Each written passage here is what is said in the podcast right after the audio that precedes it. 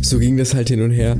Und Ja, dann haben krass, wir irgendwann Mann. gesagt, so, komm, lass einfach, ja, wir Einfach gehen heim, raushauen. Ja, wir gehen nach Hause. Aber ja. äh, was, was wolltest du denn jetzt eigentlich davor erzählen? Sag mal. Ach so, ja, ja, genau. Ähm, läuft, oder nimmst du schon auf oder ist Nee, nee, nee, ich laufe noch nicht. Okay, ich, ich laufe auch nicht, aber gut, ähm, bei dem im Master und so. Äh, Hab meine, muss ja ich habe meine Hose noch an. Ich laufe noch nicht. Aufnehmen ist immer Homeoffice quasi. Exakt. Also, ähm, ich muss dir was erzählen auf jeden Fall. Ähm, und ich habe jetzt äh, viel so drüber nachgedacht eigentlich. Und nicht nur eigentlich, ich habe tatsächlich viel drüber nachgedacht. Und jetzt, ich sag das jetzt nicht vielen Leuten. Mhm. Und eigentlich nur ganz wenigen. Eigentlich jetzt so richtig erzähle ich es nur dir. Mhm. Und äh, es ist auch wichtig, dass du damit vorsichtig umgehst. Du kannst es schon auch erzählen, aber nicht jedem. Mhm. Ist nichts für die Folge. Nee, auf gar keinen Fall. Okay. Also auf gar Okay. keinen Fall was für die Ja. Folge. Denn es ist nämlich so, dass ich rausgefunden habe, letzte Woche schon, dass ich Robespierre bin. Ach was. Ja.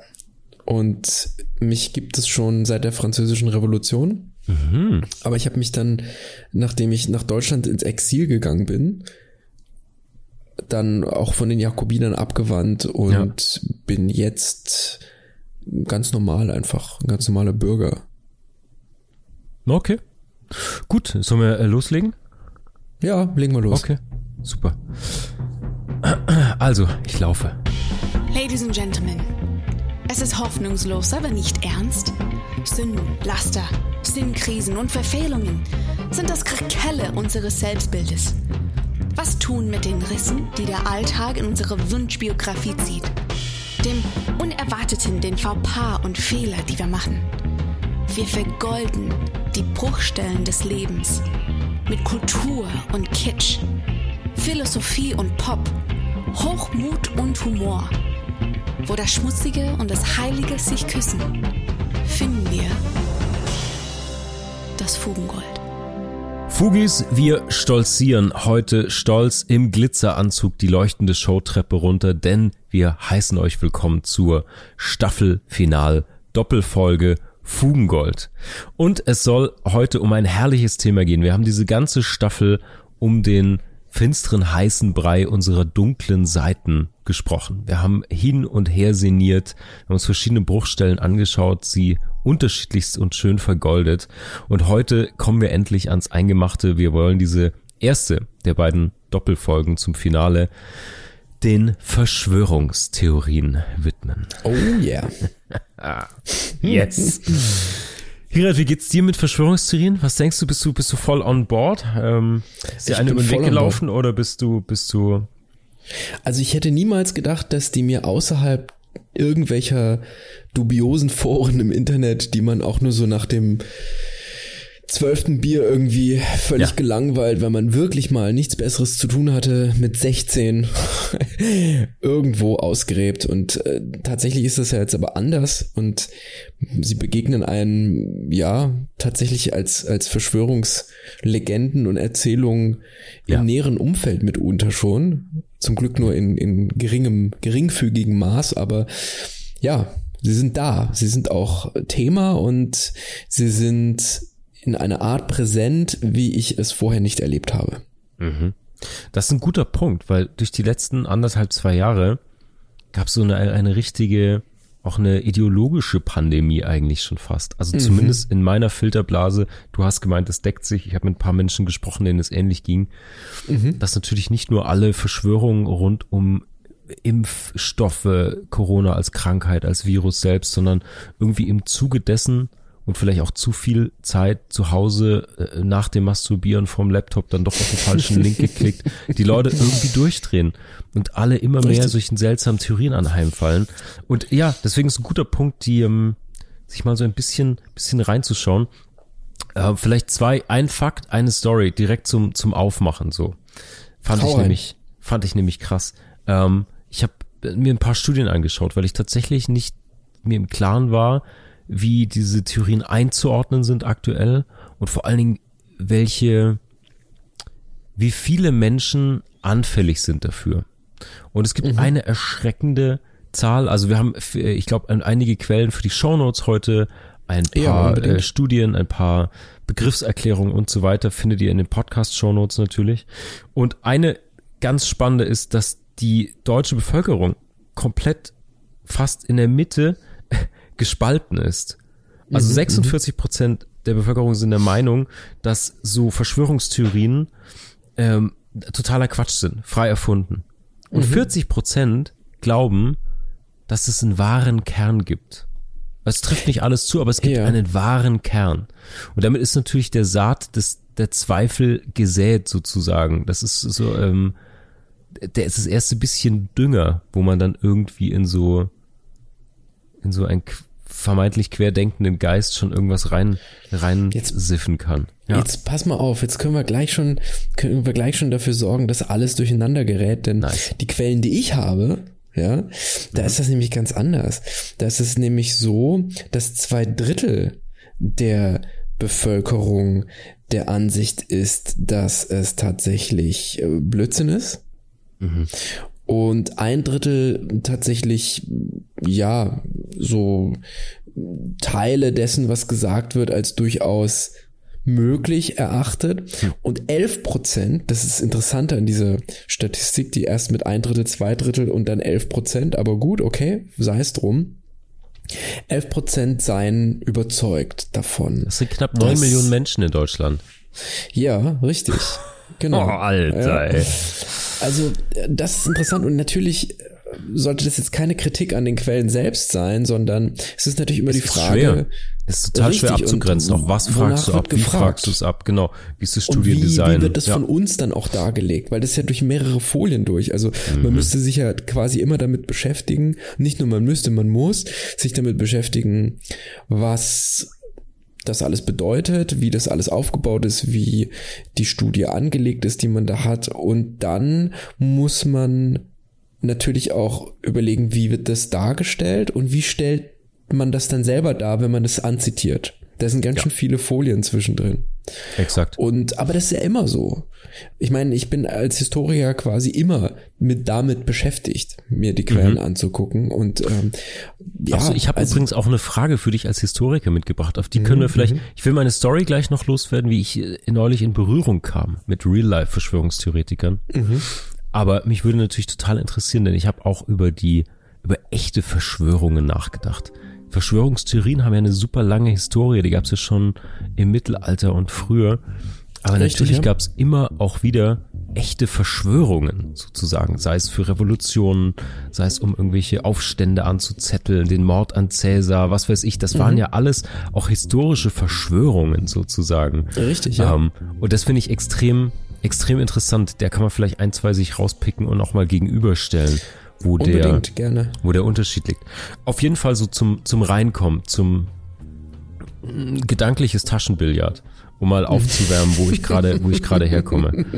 Ich habe eine selbstverständlich namenlos verbleibende Bekannte, Freundin sogar eigentlich, die ich in den näheren Bekanntenkreis zähle. Ja. Und die berichtete mir neulich bei einem Café, das ist jetzt, ich weiß es nicht mehr, anderthalb, zwei Monate her oder so. Äh, Wir kamen natürlich, äh, wie immer dieser Tage, auf Corona zu sprechen. Und sie druckste erst rum und dann merkte ich, dass sie sich nicht impfen lassen möchte. Mhm. Und dann, äh, okay, und dann natürlich nachgefragt und ähm, meinungsscheu wie ich bin, dieses Gespräch ein bisschen vorangepeitscht. Und dann kam relativ schnell raus, dass sie, auch wenn sie es nicht benannt hatte als Verschwörungstheorien, aber doch absurdeste Argumentationen und Quellen hatte. Und ein ansonsten total rationales Weltbild, auch eine schlaue Frau, und da plötzlich auf Hörensagen und Freunde von Freunden verwies und hanebüchene Statistiken nannte und plötzlich so eine, ein Misstrauen hatte.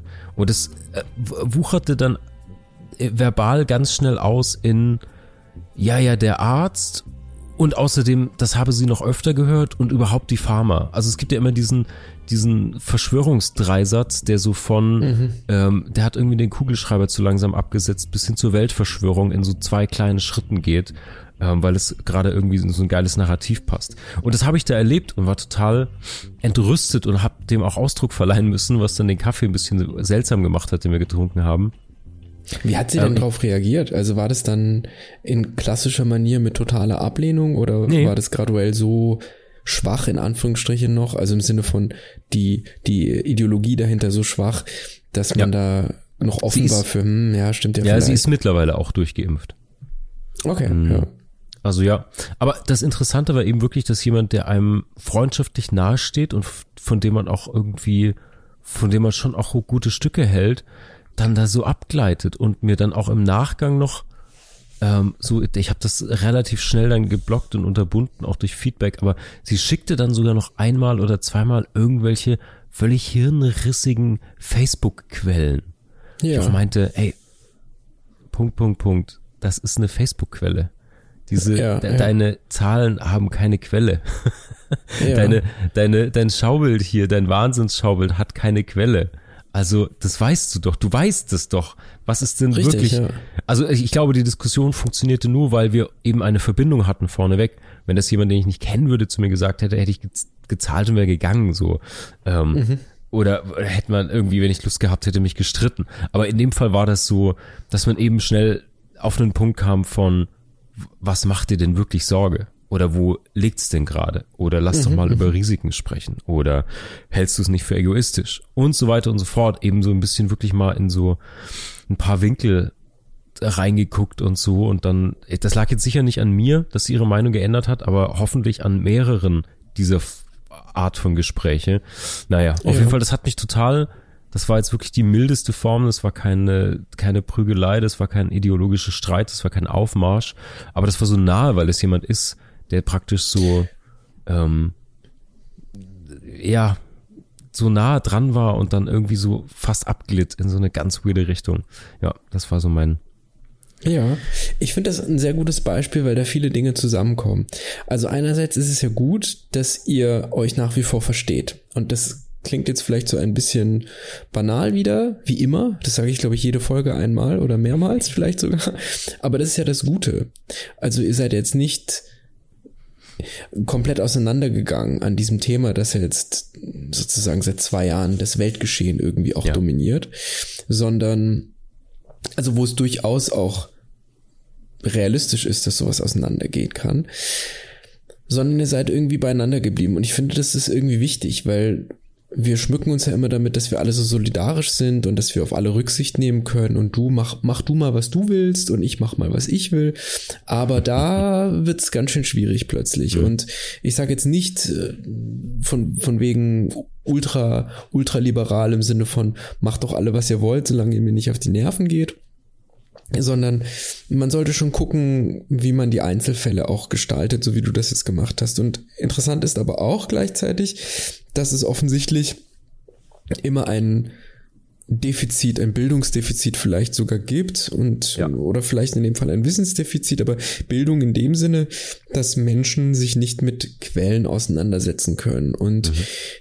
das liegt ein Stück weit einfach daran, dass die Auseinandersetzung damit, dass man die lernen muss und dass man sie pflegen muss und dass man ein Gefühl auch kriegen muss, ein Stück weit. Ja, also viel Quellenarbeit ist natürlich rationale Tätigkeit, aber wie es mit anderen Dingen auch so ist, wenn man so ein bisschen sich da reingearbeitet hat, dann kriegt man eine Idee davon, wie der wissenschaftliche Diskurs ist und wo ich, wem ich und was ich trauen kann. Mhm.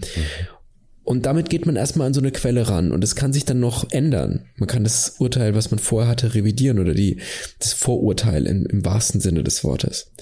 Und das gibt es häufig nicht einfach. Und dann ist es relativ easy sozusagen auf diese, da hat einer was geschrieben, Quellen reinzufallen.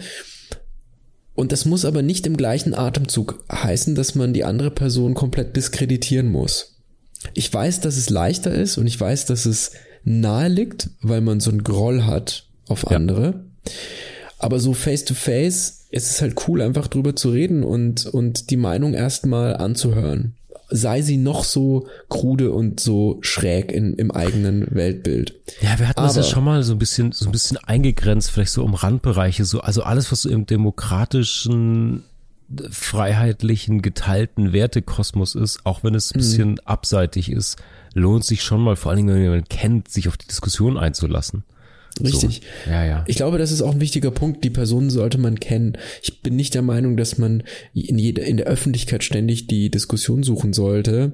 Das ist auch wieder eine Einzelfallsache. Man kann da gar nicht so allgemein rangehen, denn naja, was ist denn jetzt die demokratische Demarkationslinie, die freiheitlich-demokratische, schwierig. Es gibt Extremfälle, da kann man sagen, das ist es auf jeden Fall nicht. Genau. Es gibt aber andere Fälle, die Es gibt genau, einfach richtig. Ja, Arschlöcher. Ja, exakt. Mit denen muss man ja, nicht diskutieren. Ja. Nee, richtig, genau. Aber was ich noch zu dem Beispiel sagen wollte, ich glaube, wenn wir so in die Inhalte gehen, also wenn man sozusagen literarisch ähm, an die, an die, an dieses Verschwörungsnarrativ rangeht, dann ist das Spannende ja auch, dass es den eigenen Körper betrifft.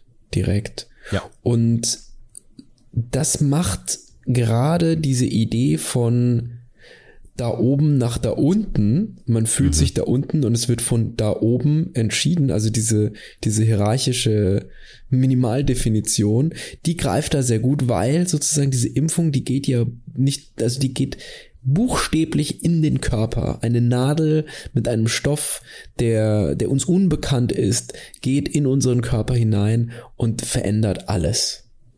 Also das ist so eine Sache, die vielen Leuten eben große Angst bereitet. Und das ist jetzt Corona-spezifisch, weil du das Beispiel gesagt hast, aber ich glaube, dass dieser Aspekt des Körperlichen unglaublich wichtig ist und dass man ja. den noch mitnehmen muss. Vor allem, weil ja diese Theorien auch dieses Globale ganz oft haben. Also da gibt es irgendwelche ja, es gibt so einen Intentionalismus und, und so eine mhm. Heimlichkeit, ja, und mhm. mhm. es gibt äh, Handlungsfolgen, die, die eben nicht aus Zufall bestehen und, und die nicht intendiert sind und das, das gibt es quasi gar nicht. Es folgt alles so einem krassen Masterplan und, und ja. der wird im Geheimen durchgezogen und man, das sind auch nie Einzeltäter. Ja, das ist immer, das ist immer ein Kollektiv und immer böse. Also hat man auch diese gut-böse Definition, ja, ja. dieses ganz, ganz krude. Aber du, das ist so du, ahistorisch du, eigentlich, ja, sein Du machst sicher schon ein bisschen an die Dekonstruktion von, ja, von Entschuldige, ich bin total abgeschweift wieder. Nee, nee, alles gut, alles gut. Äh, er schwoff ab, das ist okay hier.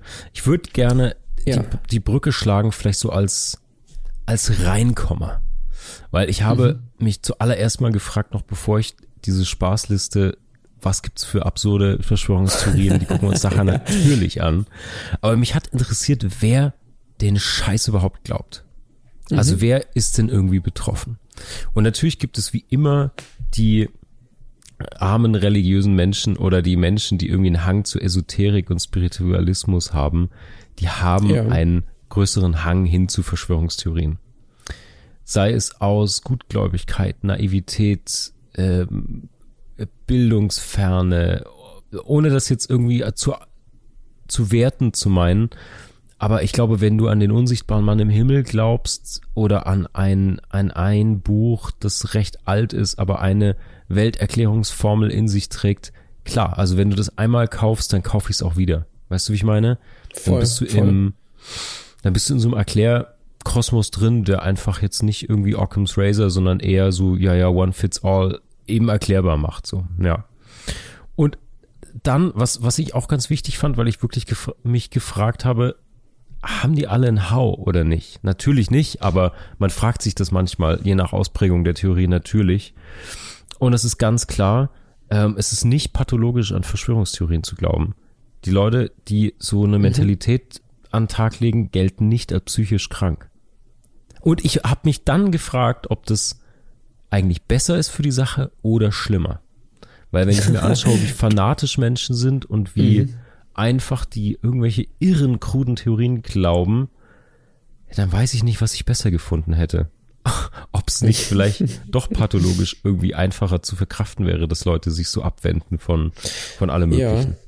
Ja. Ich glaube, das ist, das ist eine, auch wieder eine sehr wichtige Frage, weil was jetzt ja gerade auch offensichtlich wird, ist eben genau, dass man es nicht so runterbrechen kann auf eine Begründung, die sagen wir mal, 80 Prozent, in 80 Prozent der Fälle eben die richtige ist. Also man kann nicht sagen, es ist pathologisch, irgendwie medizinisch oder so oder psychisch, ja. sondern oder irgendwie, es hat was mit der Bildung zu tun. Es gibt ja auch die armen, armen, bildungsfernen Menschen, die aber halt nicht an Verschwörungstheorien glauben, genau. ja, die tun mir genau. total leid, weil die gibt's ja auch, ja, also und mit denen sind wir irgendwie auch überhaupt nicht solidarisch, aber ja, sind es einfach Meinungen, die, die eben noch dann soziale Hintergründe haben, gesellschaftliche, gesellschaftliche Entwicklung und so weiter. Ja, ja, ja, auf jeden Fall. Das sind irgendwie alles bedingende Faktoren, das sind alles Parameter, die das ausmachen. Und ich glaube, das ist eben, dass man sich immer nur einen Bereich so richtig angucken kann und aus dem darf man eben aber auch keine monokausalen Zusammenhänge ableiten oder man darf die auch nicht herstellen, mhm. wo sie nicht sind. Das ist mhm. echt schwierig. Also all das, was immer so im Einzelfall hauptsächlich offenbar wird, ist, ist schwierig zu machen. Insofern gebe ich dir vollkommen recht. Also man kann nicht das runterbrechen, obwohl es eigentlich schön und einfach wäre zu sagen, okay, dann kann man das ja auch so und so und so behandeln, sondern man ja. braucht ja irgendwie so ja, ja, ein sehr großes Repertoire und man muss das hast du vorhin auch gesagt, im besten Fall die Leute sogar kennen. Wenn nicht, muss man sie eigentlich kennenlernen. Und das funktioniert einfach nicht. Das wäre sehr romantisch gedacht, dass man allen irgendwie helfen kann damit. Ja. Dass sie wegkommen von irgendwelchen kruden Theorien. Und dann ist es ja auch noch schwierig, das, das überhaupt zu unterscheiden von Zweifel. Also es ist ja auch so, dass Menschen, die jetzt einfach dem Impfstoff gegenüber beispielsweise skeptisch sind, sofort in irgendwelche Ecken geschoben werden quasi. Man kann quasi gar nicht mehr, man hört gar nicht mehr zu und lässt die Leute erstmal sprechen, sondern man sagt gleich, du bist Impfgegner, du bist Querdenker, du bist das, du bist dies, du bist irgendwie asozial oder was weiß ich was. Mhm. Und das ist, glaube ich, auch total schwierig. Wir können später nochmal über den Begriff auch sprechen, Verschwörungstheorien, der sich auch gewandelt hat. Und, ja. und ja. anders, es gibt jetzt auch tatsächlich daran angelehnt andere Begriffe. Also, lass schwierig. uns das doch machen. Lass uns doch mal schauen. Mhm. Ich habe mir so ein paar Ursachen rausgeschrieben und drüber nachgedacht, mhm. äh, wo der Wunsch nach diesen Theorien herkommt, wo überhaupt so eine, eine Sehnsucht. Es ist ja, wenn, wenn es nicht so tragisch und so scheiße wäre, ist mhm. es ja eine urromantische Idee eigentlich. Es geht um Utopien. Ja. Manchmal geht es um Dystopien, aber es ist ja eine äh, irre romantische Angelegenheit, um jetzt mal das versuchen, äh, irgendwie positiv aufzuladen. Das ist natürlich ja, absoluter ja. Bullshit meistens, aber auch irgendwie, es muss ja irgendwo herkommen, sich so einer Idee zu verschreiben, mit der man natürlich auch aneckt. Also es ist ja, wenn man jetzt dran glaubt oder sich mhm. dem verschreibt oder sagt, ich will daran glauben. Ja, wir haben ja in der Glaubensfolge auch mal konstatieren können, dass Glaube immer eine absolute Willensfrage ist und man sich aktiv entscheiden muss und diesen Weg gehen muss. Ja, ja. Ich habe ein paar Ursachen rausgeschrieben und ich fand die ziemlich, ja, lass uns drüber sprechen. Also, ja, gerne. Eine ganz große, was als Ursache genannt wird, sozusagen, ähm, ist immer, dass ein Misstrauen gegen Staat oder Institutionen besteht. Wir können ja gleich mal untersuchen, warum das so ist oder wo das, wo das liegen könnte. Aber das ist einer der größten, Misstrauen gegen Institutionalisierung oder Institute der, der Gesellschaft, Institutionen sozusagen.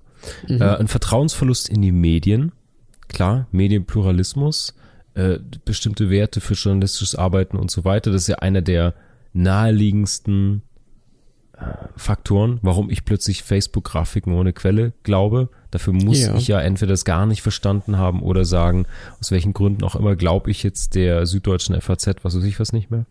Mhm. Und dazu habe ich eine coole Studie der Uni Kent gefunden, die sagt, weniger die Logik einer Theorie, für die, äh, äh also die Logik einer Theorie ist weniger wichtig für diese Weltsicht, die ihr zugrunde liegt, als mhm. vielmehr ein Glaube an die, ich zitiere, grundlegende Bösartigkeit der Bürokratie. das ist schön, ja. Also ja. ich frage mich, warum Deutschland nicht das das Land der meisten Verschwörungstheoretiker ist, wenn es, wenn es in der Bürokratie liegt. Aber ja. ja. Satan also, ist quasi so an seinem Zettelkasten und verwaltet das Ganze. Das ist so das Eigentliche. So ja, der Belzebub sitzt auf dem Einwohnermeldeamt-Dach sozusagen. Genau. Ja, genau. ähm, ja. Das wäre ein gutes Cover, wenn wir jeweils ein Illu auf, der, auf dem Hier, daraus könnte hätten. man jetzt schnell eine Verschwörungstheorie basteln, Marc. In, in Hamburg, im Hamburger Rathaus gibt es doch noch ein Paternoster, ne? Ja. Ja, jetzt frag dich mal warum. Frag dich mal warum. Geil. Sau gut. Ähm, gibt's übrigens schön. mehrfach in Hamburg noch. Auch auf dem pupsigen Tatsächlich, ja. Einwohnermeldeamt gibt's auch noch den äh, Padre Nostra. Ah, Ja, ähm, müssen wir- Also, was, dieses Gefühl, irgendwas stimmt da nicht. Irgendwas ist nicht richtig. Entweder in der Welt oder in mir. Ist ja, Ja. ist diese Abspaltung, diese, und da sind wir wieder nämlich genau in der Urfuge sozusagen, der Fuge zwischen mir und der Welt, die sich da irgendwie auftut. Und psychologisch gesehen geht's um Unsicherheiten. Ich verliere, ich habe einen Machtverlust, ich habe einen Kontrollverlust über mein Leben, über das, was mein Leben beeinflusst von außen. Und dann sind wir genau bei Staat und Institutionen. Ja. Ähm, ich habe grundsätzlich vielleicht ein Problem mit, mit Macht oder mit Leuten, die mehr oder andere Verantwortung haben als ich. Mm, Und vor allen Dingen kann ich nicht mit Ambivalenz umgehen. Das ist ja auch so glaub ich, ein, ein ganz wichtiger Punkt. Ja. ja, ja, Hashtag Ambiguitätstoleranz und so. Ähm, all dieses, dieses Zeug. Also, und dann wird's halt juicy, wenn du in diese Verschwörungstheorien gehst. Weil ganz grundsätzlich, mh, die machen Sachen, oh, heben sie aus dieser Unerklärlichkeit raus. Also vielleicht Ja, aus einer ganz ja, ja. subjektiven Unerklärlichkeit, weil ich es halt einfach nicht checke. Aber damit kann ich nicht umgehen. Es muss ja eine Erklärung geben. Und dann bieten Verschwörungstheorien eben den einfachen Weg. Also ich verstehe nicht Impfstoffe und dann titelt irgendwie das Schmierblatt, dass der eine Scheiße ist und darf ich jetzt, soll ich jetzt, kann ich jetzt oder ne, all diese Komplexität, die mir einfach zu viel wird, dann gehe ich lieber auf den Trip, dass das bestimmt irgendwie einfach nur geil ist von der Pharmaindustrie, dass sie das Zeug verkloppen. Also ich will jetzt hier niemanden dafür oder dagegen aufrufen. Äh, das ist auch Fugengoldauftrag. Bitte mitdenken, das wisst ihr, das ist der Disclaimer auf der Verpackung. Aber es vereinfacht es einfach krass. Und auch Genau, schön ja. fand ich, ähm, ich habe zwei Punkte dazu noch und dann, dann lass uns total, total rein, reinballern. Ähm, ich fand es schön als Ersatzreligion bezeichnet zu hören. Hundertprozentig natürlich, hundertprozentig. Ähm, es hilft dir, den Alltag zu bewältigen. Es gibt einfach, habe ich ja eingangs auch schon mit Religion oder Spiritualität ähm, den Bezug hergestellt, dass Menschen, die natürlich religiös oder spirituell sind, da auch anfälliger sind für, weil da gibt es eben diese einfachen Eat Shit and Shut Up Erklärmodelle, die man einfach schlucken muss, sozusagen. Ähm, es gibt zwei schöne Seiten dafür, dass diese Theorien identitätsstiftend sind. Auf der einen Seite komplett aufs Individuum bezogen. Ich bin ja erwacht. Ich bin ja der Erweckte. Ja. Ich bin ja erleuchtet. Ich bin ja schlauer. Ich habe ja was verstanden und Ja. durchblickt, was andere gar nicht können. Also da sind wir wieder bei irgendwelchen Logen, äh, Freimaurer, whatever Sachen so. Ich habe so einen heimlichen Gruß und sonst was. Ich gehöre irgendwie zu diesem Club der Eingeweihten. Also einmal hier Identität über das Individuum und gleichzeitig identitätsstiftend über die elitäre Gruppe. Also alle, die Mitstreiter sind, die den gleichen Glauben haben, die das vielleicht auch verstanden haben, dann auch wieder Zugehörigkeit über, ah, ihr habt's auch verstanden. Ihr gehört auch zum Club sozusagen. Und das Exakt. Ja. das Schönste oder die, die, die beiden letzten Gedanken waren irgendwie, es gibt was, das nennt sich Kompensationshypothese. Das fand ich ganz gut. Das hat wieder was mit der Vereinfachung und der Bewältigung des Alltags zu tun. Nämlich, dass man auch hier wieder einen Kontrollverlust durch so eine Theorie auffangen kann. In dem Fall aber induziert durch irgendeinen Schock. Eine zerbrochene Ehe, einen verlorenen Job, eine andere Lebenskrise. ja. Ähm, und das kann man nicht ver verarbeiten, bewältigen alleine sozusagen. Da muss Das, da kommt irgendeine auch das Religiöse wieder mit rein, Ja. was du gesagt hast. Das ist Ja, ja, dann genau. quasi der Ersatz, irgendeine, irgendeine, ja, irgendein Kontingenzmoderator, würde Genau. man sagen. Ja. ja, ja, absolut, Ja. absolut, genau. Meine Frau hat mich verlassen, die Echsenmenschen müssen schuld sein. Richtig, Und ja. das letzte ist das, was ich, ähm, das, der ist selbst betitelt, ich weiß nicht, ob es auffällt, denn ich habe es den Würstchenfaktor genannt. Was? Den Würstchenfaktor? Würstchenfaktor, ja. Ähm, Sehr schön. Ich habe ich hab gerade einen, einen wundervollen neuen Begriff äh, von einem tollen Menschen gelernt, äh, wo es um die Würstchenhaftigkeit uns aller geht. Ähm, und das fand ich ziemlich gut, weil da liegt ja auch wieder diese Weisheit drin von, ähm, man muss das erstmal akzeptieren und dieser nivellierende Faktor von, äh, alle sind ein Würstchen, ja, aber dann sind wir ja gleich auf, dann können wir ja äh, neidfrei anerkennen und vielleicht nee, nee. zusammen anpacken. Was gibt ja grobe und feine Würste und dann kommt schon die erste okay. Stimme, ich, ich, ich, will aber eine vegane Wurst sein. Ja, du dann, bist nein, so eine Teewurst, Alter, wenn du mir das jetzt, ja. wenn du mir das jetzt sagst. Ich finde die Würstchenfaktor Faktor, äh, Theorie sehr, sehr gut. Und da geht's einfach darum, dass sich manche würstchenhafter fühlen als andere. Äh, ich habe mhm. ein Problem mit Macht, mit Neid, mit Status, mit whatever ich brauche irgendeinen schnell, schnell, schnell irgendeinen Grund, damit die richtig scheiße sind. Ah, okay, globale Verschwörung. Okay, zack, genau. fertig. Ja, ja, ja. Ja, ja das ist total gut. Also erstmal möchte ich das bitte auch in meinen Wortschatz integrieren, den Würstchenfaktor. Das finde ich ziemlich gut. gut. Und das andere ist, da waren jetzt ganz viele Punkte, wo ich total mitgehen kann. Ich glaube, dass diese monokausale Erklärung ein, das ist so der Hauptnenner für alles. Ja, also da, da kann man dann so viel drauf vereinen, da kann man so viel äh, mit erklären, scheinbar natürlich alles nur, ja, aus unserer Perspektive. Man glaubt, dass man damit den Durchblick hätte. Und da sind wir bei einem neuralgischen Punkt, denn ich finde, Erkenntnis ist immer etwas, das man durch Arbeit erlangt durch, durch Arbeit, die, also wirklich Arbeit. Man muss sich dran abarbeiten. Es, es kostet viel Kraft, es kostet Zeit, es ist nicht leicht. Es ist von Hürden gezeichnet, von, von Überwindung. Man muss in sich gehen, man muss sich Stoffe aneignen, man muss viele Dinge tun, die, die beschwerlich sind. So kommt man zur Erkenntnis. Ja. Und wenn man dann einmal eine Erkenntnis hatte in irgendeiner Art und Weise, ich erinnere mich zum Beispiel das erste Mal, als ich wirklich das Gefühl hatte, ich habe was verstanden an der Uni. Ja, also so in der Bib sitzend, lesend, dachte ich, jetzt habe ich eine Idee davon, was diese Theorie bedeutet. Unabhängig davon, ob wie das dann ist, ja. Und ich habe dann mit anderen geredet und sehe plötzlich, ah, das geht irgendwie auf. Und das war ein toller Moment und dann wollte ich mehr. Das ist also ein bisschen wie Sport, ja. Du kannst Man könnte also, um es nicht verschwörungstheoretisch zu sagen, ja. Dieser Weg wird kein leichter sein. Dieser Weg wird steinig und schwer. ja, sehr schön. Das sind jetzt drei ne? Böden auf einmal, ja. ja, also, ja, ja. naja. Aber voll, ja, natürlich. Natürlich ja. kneift's. Das, genau, Wissen ist ein schwer. enger Schlüpfer, Mann. Das ist, der muss. Ja. Genau. Und Dinge, die, also, wenn man sich schwerwiegende Zusammenhänge und schwierige Zusammenhänge erklären möchte, dann kann man das nicht mal eben so. Und ja. da liegt, glaube ich, die Stärke dieser Verschwörungslügen, Verschwörungsnarrative oder eben jetzt landläufig Verschwörungstheorien, die sind sehr niederschwellig zugänglich. Und man hat vermeintlich schnell diesen Effekt, dass man eine Erkenntnis hat, so wie du es benannt hast. Und dafür muss man aber nicht in die Bibliothek gehen, man muss nicht eben sich damit auseinandersetzen, wie ein wissenschaftlicher Diskurs funktioniert, wie die Institutionen dazu funktionieren, sondern man hat eben drei, vier Klicks, gibt irgendwas ein und dann findet man schon irgendwo ein Dokument oder irgendein Video. Das ist ja meistens auch eher dann, das wird ja oral tradiert quasi, das ganze Zeug. Und dann findet man vielleicht darin auch eine Person, die einem irgendwie was suggeriert, was man toll findet, ja. Also man, mhm. man äh, hat da vielleicht sogar so eine Art Führerfigur irgendwie.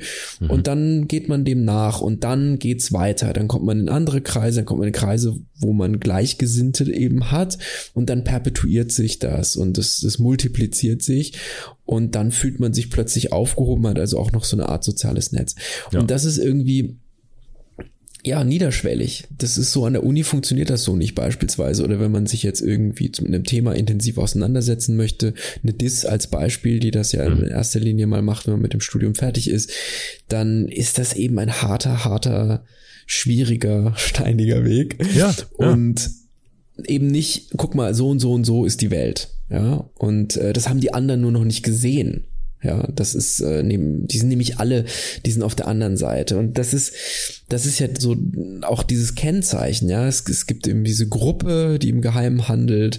Nichts ist so, wie man denkt, dass es ist. Ja, erst wenn man den Durchblick hat, erst wenn man die Gruppe gesehen hat, die das alles geplant hat mhm. und, und äh, dann, äh, dann kann man erst das, diesen Geheimplan der Verschwörer eben verstehen. Ja. Und es ist auch alles miteinander verbunden. Ne? Also diese Institutionen, diese Personen, die, die eigentlich, von denen man dachte, dass sie nie zusammengehören, ja, ja, doch, doch, das ist natürlich, das ist ja ganz klar. Und dann geht's los. Und ich glaube, dass das so der Hauptnenner ist. Ich glaube, was ganz wichtig ist, ist, dass viele, die eben auf diese Legenden reinfallen, ein Stück weit, vielleicht kommt da die psychologische Komponente mit rein, Probleme damit haben, Kritik anzunehmen. Und No das shit. ist ja das Ja. Tolle an, an der Verschwörungstheorie. Alles, was daran kritisiert werden kann, als möglicher, also alles, was sozusagen die Verschwörungstheorie ins Wanken bringt, wird sofort integriert in die eigene Theorie. Das heißt, die Verschwörungstheorie ist immer eine, eine Kritik exkludierende Theorie, indem Mhm. sie die geübte Kritik einbindet in das eigene, Mhm. in die, in das der Verschwörung, in das Narrativ der Verschwörung. Und das Und macht es so sobald es nicht, schwierig. sobald es nicht mehr geht, ähm, das immer auf irgendeine Art abzuweisen kennt. Ich muss ganz, ich muss da ganz kurz äh, äh, Hm. Ja, du darfst mich gleich weiter oral tradieren. Aber bevor wir da weiter reingehen, ähm, es ist Äh, übrigens eines zwischen oraler Tradierung und Penetrierung. Ja. Penetration geistiger, aber geistiger, gut, ja. Ähm, das ist eins, eins meiner, meiner heimlichen Hobbys. Es gibt, ähm, ihr könnt mal auf YouTube gehen. Ich habe jetzt kein, ich habe nicht explizit ein Video, das ich dazu empfehlen kann. Aber es gibt vor allen Dingen im US-Bereich, ähm, es gibt ja eine ganz große Verschwörungstheorie, die so doof ist und trotzdem so unfassbar viele Anhängerinnen und Anhänger hat. Und das ist die Flat Earther Theorie. Ah ja, ja, Also ja. die Idee, dass die Erde eine Scheibe ist. Also so sagen wir, wie es ist. Das ist die komplette Idee. Und jetzt pass auf, kurze Klammer. Ja. 33 Prozent der Menschen haben das falsch verstanden und glauben, es funktioniert aber nur im deutschsprachigen, dass die Welt eine Scheide ist. Und seitdem glauben. ja, Ja. Das sind die Misogyniker, die Ja, du, wenn du-. Ja. Wenn dein Leben sowieso schon am Arsch ist, ist der Weg nicht mehr so weit. Also das ist schon, das ist schon in Ordnung. Aber hey, bevor wir jetzt ganz unten rum und zotig werden, was natürlich Ja. fein ist, so als kleine Prise zwischenrein, ähm, auf jeden Fall gibt's äh, ganz tolle Videos, wenn ihr auf YouTube sucht nach Flat Earther Debunked oder Busted oder eben ein, ein Begriff für ähm, diese Verschwörungstheorien werden dort widerlegt. Und das Herrliche ist, dass du der Aufwand, der da reinfließt, also das ist oft sehr, sehr humorvoll und sehr trocken und sarkastisch gemacht und ähm, da, da geht es nämlich genau um diese Kritik und den Umgang mit Kritik, den du gerade angesprochen hast. Sobald es zu wissenschaftlich wird, wird das exkludiert und total verdammt. Und dann sind plötzlich, dann sind es ja, ja, linksliberale Scheißuniversitäten mit ihrer Wannabe Science, das wird komplett entweder ist es einfach genug und irgendwie können wir das auf eine, mit einer dusseligen Kette äh, in die Argumentation unserer eigenen Verschwörungstheorie einbauen. Oder es ist so weit weg und so scientific, dass wir es sowieso verachten. So. ja, genau. Und auf jeden Du Fall kannst ist halt es, immer sagen, dass eine Gruppe dahinter steckt, die sich dazu was überlegt hat. Das geht immer. Ja. Genau. Und auf jeden Fall ist es ein Riesenspaß, sich das anzugucken, weil die mit relativ viel Aufwand, also die Theorie ist einfach so dumm, dass es gar nicht so einfach ist, sie zu widerlegen. Weil du erstmal etwas, das so äh, offensichtlich ist, äh, wi- widerlegen musst. Und dann wirst du mit Flügen und Globen und ähnlichem und ähm, Lichtbrechungsmessungen und ähnlichem. Also es macht einen riesen, es macht einen riesen Spaß. sich Ja, und das ist ja der, das ist, das ist das Witzige. Also wenn es Leute gibt, die sich dann wirklich damit beschäftigen auf satirische Art und Weise, aber auch eben inhaltlich sich damit auseinandersetzen, Mhm. dann, äh, dann ist es vor allem deswegen spannend, weil ich finde, das, was so verärgert und auf einer abstrakten Ebene verärgert, ist, dass ja diese Verschwörungsnarrative, Verschwörungslügen ja selbst nichts beweisen müssen. Sie müssen ja nur vermeintlich beweisen. Sie müssen ja erstmal nur behaupten und die Behauptung wird dann als Beweis gehandelt. Das ist die Währung, ja. Also, und damit wird es, wird alles möglich. Damit wird ja auch diese Integration der, der Kritik in die eigene Theorie möglich. Und zwar, indem sie eben immer, immer abprallt daran, indem man immer sagt, Aber- naja. Genau, das- und dann wird es so aus, so. aus humoristischer Perspektive der, des neutralen Betrachters, dann wird's erst richtig geil.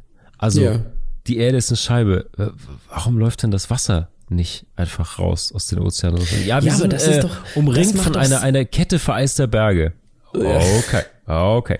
Und es wird immer witziger so, weil dann musst du sozusagen, da brauchst du irgendwann einen Spickzettel deines, deines absurden Schwallkonstruktes. Es ist einfach, Ja. es macht einfach Spaß. Es ist wie wenn Kinder schlecht lügen und sich dann total verstricken in sowas. Das kann auch so hochgradig unterhaltsam sein. Richtig, ja. Also die, die, aber ich finde auch, das ist das, was, also das ist die, die, die unterhaltsame Seite, aber ich, ich werde da immer, bin ja immer erstaunt tatsächlich, denn tatsächlich, wie soll ich das denn sagen?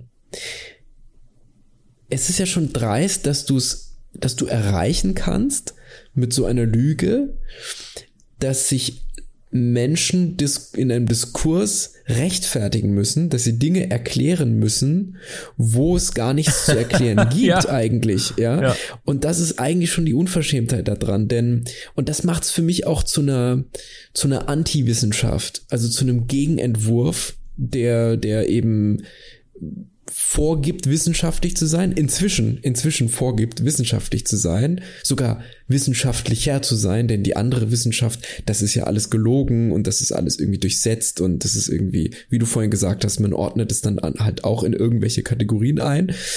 Und das kann so manipulativ werden. Es gibt ja gerade bei den Flat Earthern, wo man gar nicht mehr so genau weiß, wie viel Trolle da eigentlich auch mit drin sind, die das Ganze sozusagen unterlaufen haben. Also mhm. die das, die mhm. das mitmachen, obwohl sie es, also gerade aus dem Grund, dass es humoristisch ist, wo man es dann nicht mehr unterscheiden kann. Da gibt's ja ganz viele, die eben das auch mit Mathematik erklären wollen oder mit in Anführungsstrichen wissenschaftlichen Methoden, die natürlich ja, keine ja. sind. Ja. Und dann kommen Leute, die jetzt dann anfangen, sich zu rechtfertigen aus der Wissenschaft. Dabei könnte man auch einfach das abprallen lassen. Aber nein, natürlich geht es nicht, denn es hat inzwischen so eine Brisanz erreicht und durch die globale Pandemie befeuert eben noch mehr, dass man sich jetzt eben beschäftigen muss. Jetzt beschäftigen sich natürlich redliche Wissenschaftlerinnen und Wissenschaftler mit Verschwörungstheorien, wo sie vorher gar nicht so stark besprochen wurden, was wiederum einen wissenschaftlichen Gewinn bringt. Das ist alles so verrückt tatsächlich und, und so toll. Aber man muss natürlich auch sagen, dass es nicht ganz ungefährlich ist. Also du könntest Nein, ja sagen, okay, absolut. Deswegen habe ich jetzt aber auch die, die Flat Earther genommen, weil die ähm, ja. eine der harmloseren Verschwörungstheorien sind. Natürlich ist immer ein Richtig. Einfallstor und natürlich, ja, okay, ihr wisst schon, wir sind nicht Netflix, wir müssen keine Warnung hier vorne drauf auf die Packung schreiben, aber wir wissen schon Bescheid, aber wir sind ja unter unter äh, gebrochenen und vergoldeten und Fugis, äh, ihr wisst Bescheid, ne? Übrigens, ich habe, was das angeht, noch meine, meine Verschwörungstheorie der Saison für dich dabei oh. später. Die präsentiere ja. ich aber entweder nachher oder in der nächsten Episode. Ja. Ähm, lass uns doch Ist noch das bei uns Grund nicht immer das gleiche, Marc? entweder dann oder gar ja. nicht, aber ähm, ja. auf jeden Fall irgendwo. Ähm, Lass uns mal noch, vielleicht bevor wir da reingehen, ich will noch mal, ich setze noch mal den Blinker, ich will noch einmal rausfahren und zwar auf das, was wir ja. ursprünglich ähm, ganz am Anfang mal kurz angekratzt hatten. Es gab ja echte Verschwörungen. Es gibt Verschwörungstheorien und es gibt historische. Jetzt frage ich dich als Historiker, ähm, mhm. ähm, hast du irgendwelche alten Verschwörungen oder Verschwörungstheorien oder irgendeinen Blick in die, in die Vergangenheit? Weil das mhm. wirkt jetzt in den letzten beiden Jahren so frisch und so neu und sonst was. Aber wir hatten ja schon erwähnt, Verschwörungstheorien sind ganz alt und echte Verschwörungen wahrscheinlich noch viel älter sozusagen. Mhm. Also es gibt ja eine Handvoll Verschwörungstheorien, die die sich bis heute ja auch tradiert haben und bis heute noch da sind. Da ist man auch so ein bisschen bei der wissenschaftlichen Definition. Es gibt solche, die eben sagen, das ist eine anthropologische Konstante. Es gibt Forscher, die das sagen, sagen, okay, das ist einfach ein Wesenszug eines, also der Menschen eben. Und Aber was jetzt genau? Verschwörungstheorien aufzustellen oder zu glauben oder Aberglaube oder? Also das anzunehmen und dran zu glauben, dass es eben Verschwörungstheorien gibt, okay. was auch immer das für Inhalte ja. sind. Ja. Und also, dass es immer schon gegeben hat, dass es aber eben so in der frühen Neuzeit seine, seine Entstehung hat, so wie wir es, also in der Art und Weise, wie wir es heute kennen. Also so, wenn man sagt, das ist so der Urgroßvater gewesen. Und jetzt, ne? Es gibt, wie du schon gesagt hast, vorher natürlich auch schon welche. Gut, aber das war jetzt so der, der Begriff. Es gibt das, oder das ist vielleicht deshalb wichtig, weil diese Verschwörungstheorien ja schon im Spätmittelalter oder eben in der frühen Neuzeit da sind und die haben dann aber hauptsächlich eben re, also religiöse oder diabolische Inhalte. Das heißt, man weist da immer dem Teufel dann und seinen, seinen, seiner, seiner Crew quasi, ja, mhm. äh, weist man dann immer zu, dass dies und das passiert ist. Und das vermischt sich dann eben mit mit, wie sagt man denn, ähm, äh, mit dem mit dem Volksglauben einfach, mit, mhm. mit äh, Phänomenen, die man sich nicht erklären kann, weil man keine naturwissenschaftlichen Instrumente dafür hat oder nur ein kleiner Kreis, die Bildung fehlt und so weiter. Und da kommt das dann rein. Also man sucht auch da wieder Erklärung, ist auch wieder dieses Monokausal. Was ist jetzt daran interessant? Naja, die französische Revolution, denn da fängt das an sich zu wandeln. Deswegen meinte ich auch Urgroßvater, denn da wird Gott sozusagen abgelöst durch die Säkularisierung. Und da ist der Mensch eben der Weltlenker und nicht mehr Gott, der dann eben den Teufel hat, der ihm auf den Sack geht und, und uns Menschen dann eben nervt, sondern man hat eben, ja, plötzlich ein Defizit in dem Bereich, ein Vakuum, das muss gefüllt werden. Und ja, wo das Religiöse eben lange eine Konstante war, die auch einfach sehr genau Richtlinien vorgegeben hat und Regeln gemacht hat äh, und eben sehr viel Wissen dazu produziert hat, wird es dann eben nach der Aufklärung erstmal schwierig. Es gibt keine eindeutige Grenzziehung, denn es gibt ja, wie gesagt, also ja, es gibt politische Verschwörungstheorien vorher auch schon und auch in der Zeit nach der Revolution gibt es mhm. den Teufel noch als mhm. Drahtzieher.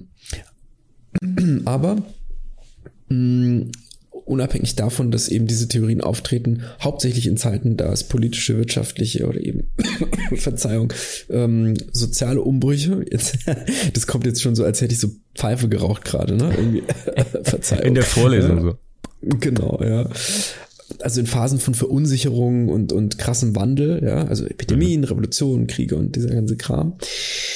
Da geht's halt total ab. Und jetzt um eigentlich zu deiner Frage zurückzukommen damit, da mhm. trifft's eigentlich immer soziale Randgruppen. Das ist das, was sich historisch ebenso auszeichnet. Und da sind eben beispielsweise äh, Juden im christlich geprägten Mittelalter ein Thema.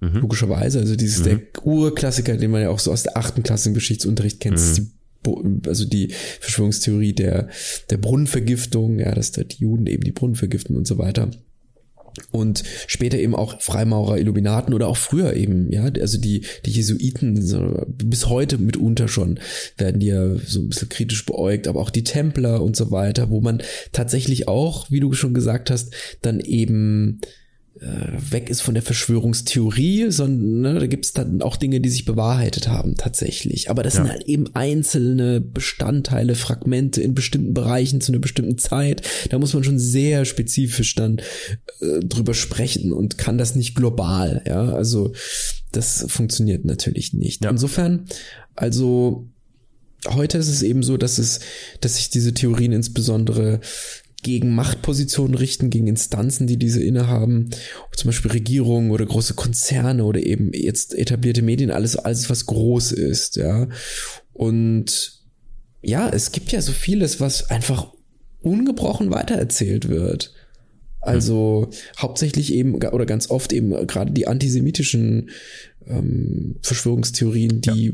werden einfach, ja, einfach obwohl sie mehrfach falsifiziert sind, werden die weitergetragen. Aber es gibt ja. auch andere. Also äh, ja, insofern mh, mm, ja schwierig. Es äh, ist nicht immer ja, aber so. Das ist doch interessant. Es ist auch gut, das in diesen Kontext zu setzen und zu schauen, äh, wie mhm. lange das auch gibt. Und also, äh, interessant ist ja, was sich an Aufklärung und Bildung mh, mm, gefehlt hat früher wo man mhm. vielleicht sagt, okay, das gab einen eingeschränkteren Erkenntnishorizont oder Zugänglichkeiten oder so, wo man vermeintlich heute denkt, das ist weg.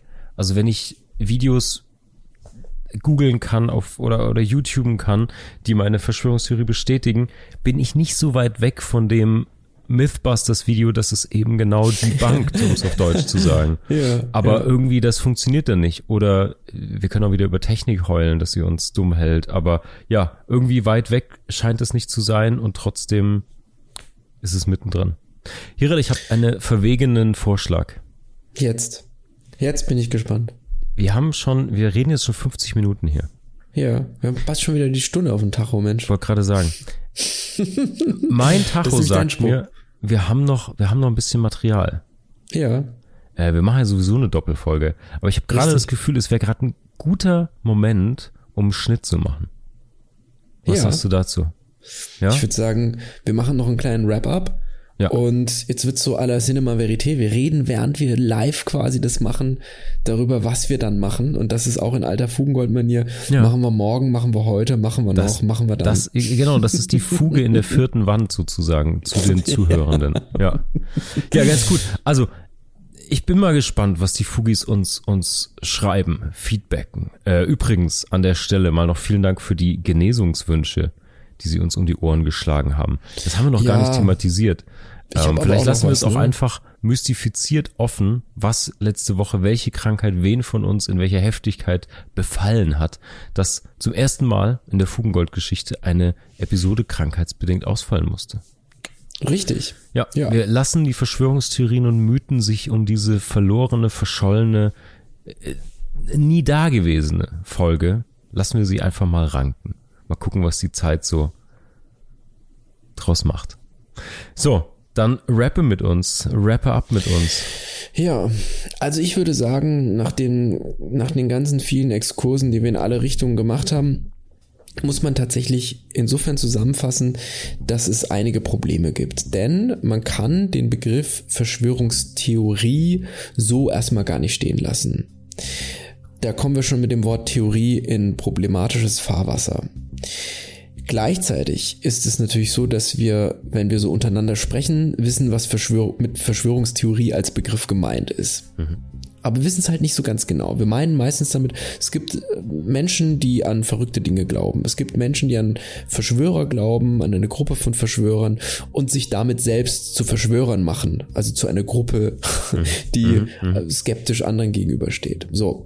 Und man müsste dazu sagen, dass ja eigentlich Zweifel erstmal gut ist und dass, dass es nicht so ist, dass wir dann eben auch alles glauben müssen, egal wer was sagt, sondern dass man eigentlich sorgsam prüfen muss, was gemeint ist. Man muss aber auch festhalten, dass man das nicht immer tun kann, denn das wäre unpraktisch, das wäre nicht alltagstauglich und es gibt ja einen gewissen Common Sense, der sich am gesunden Menschenverstand orientiert, aber eben auch an der Alltagspraxis selbst und der gewisse Dinge so gestaltet, dass man sie nicht jedes Mal hinterfragen muss.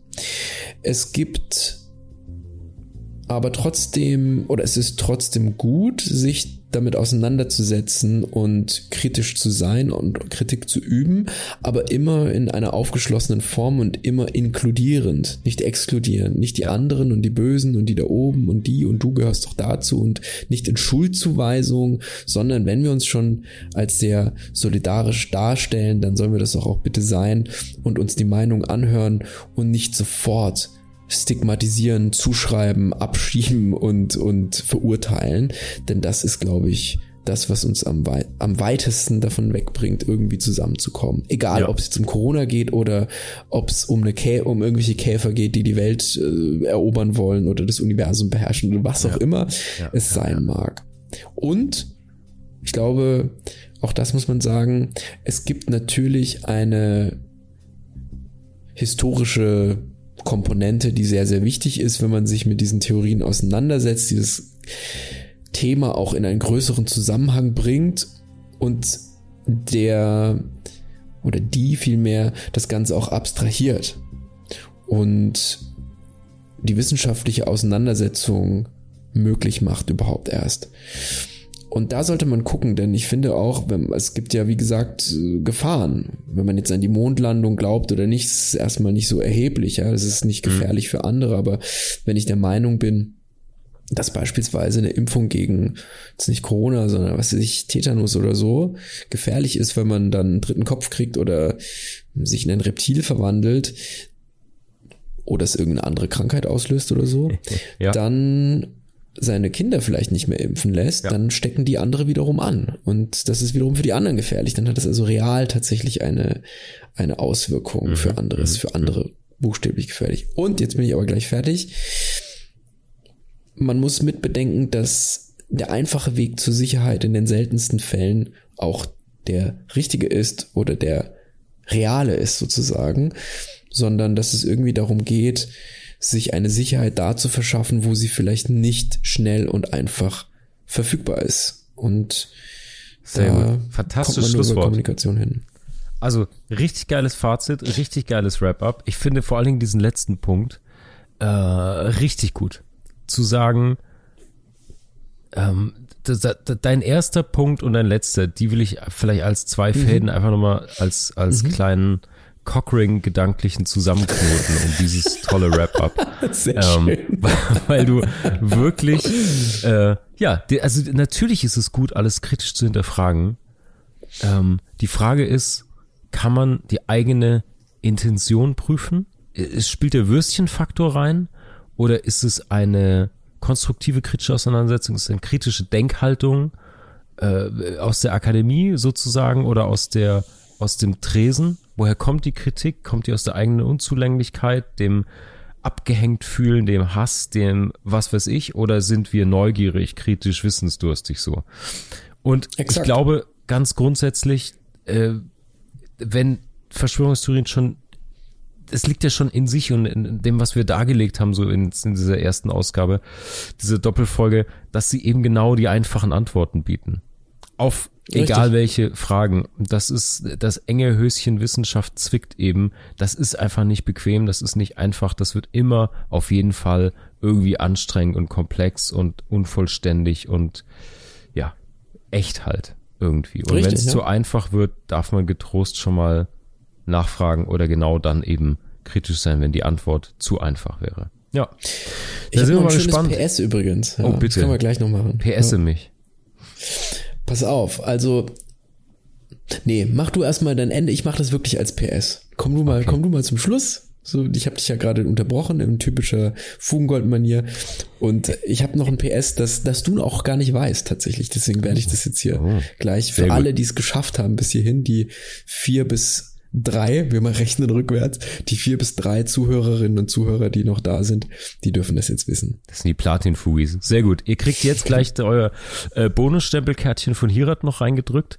Und ich sag schon mal geil, dass ihr mit reingehört habt. Das war der erste Teil vom Finale Verschwörungstheorien. Nächste Woche, Sonntag, gibt's den zweiten Teil. Ähm, wir werden noch mal tiefer eintauchen. Ich stelle euch meine aktuelle Verschwörungstheorie der Saison vor ähm, was mich gerade umtreibt. Wir gehen so die All-Time Classics nochmal durch. Ähm, wir schauen, was Folgen sein können. Und ja, wir gucken uns auch nochmal die zwei Seiten an hinter Verschwörungstheorien. Also Menschen, die die propagieren, die davon profitieren und Menschen, die daran glauben, was da jeweils passiert. In diesem Sinne, ihr kennt das alles. Liken, DMs, abonnieren und so weiter. Und äh, ich habe gehört, jetzt gibt's ein PS. Also pass auf, Marc, das hast du richtig gehört. Es gibt ein PS und zwar war ja, wenn du dich erinnerst, ganz ursprünglich das Finale geplant als eure dunkle Seite. Also ihr, ihr Fugis, ihr, die ihr uns Woche für Woche zuhört. Und ich habe in diesem Zusammenhang ganz viele Leute, wie ich das auch schon ein oder zweimal sogar gemacht habe, angefragt und Geil. gefragt, pass mal auf, was ist deine dunkle Seite? Das war schon gar nicht so einfach manchmal, denn ich wollte da auch einfach ehrlich sein, weil du wissen, komm, hau mal raus, jetzt hier nicht irgendwie Blümchen, sondern was ist denn da dunkel? Und ich habe das für jede Person spezifisch formuliert, so dass, dass es eben nicht irgendwie so ein äh, klick mal da drauf und trag mal mhm. ein, sondern ich habe mir da echt viel Zeit genommen. Und warum habe ich das jetzt nicht gemacht? Weil die Ergebnisse so mau waren. So mau? Ja, die Dinge, die zurückkamen, waren so wenig dunkle Seite, dass ich dachte, God bless. Die Leute sind alle schwer okay. Ja, es gibt niemanden, der mir erzählt hätte, was er eigentlich äh, ja mit Bananen macht oder eben ja. mit seinen Autoreifen im Keller oder so. Und hm. das hat natürlich sein Gutes. Und andererseits natürlich, wenn es irgendwas Krasses ist, wird es halt im Regelfall nicht erzählt. Und ja. deswegen habe ich das auch, deswegen wusstest du auch gar nicht, so meine, meine wahr gewordene Verschwörung jetzt als Gut. PS am Ende Ganz der Folge. Gut. Sehr schön. In diesem Sinne, Fugis, wir hören uns nächsten Sonntag wieder. Das war's für diese Woche. Wir hoffen, wir können einige Bruchstellen für dich vergolden. Schicke uns gerne deine Fragen und Gedanken per E-Mail oder DM. Wenn dir unser Podcast gefällt, kannst du auch Patreon unterstützen. Mehr Gold gibt es auf www.fugengold.de und überall, wo es gute Podcasts gibt. Cheerio, Fugis! Der Kultur- und Wissenspodcast Fugengold wird produziert vom Sweet Spot Studio.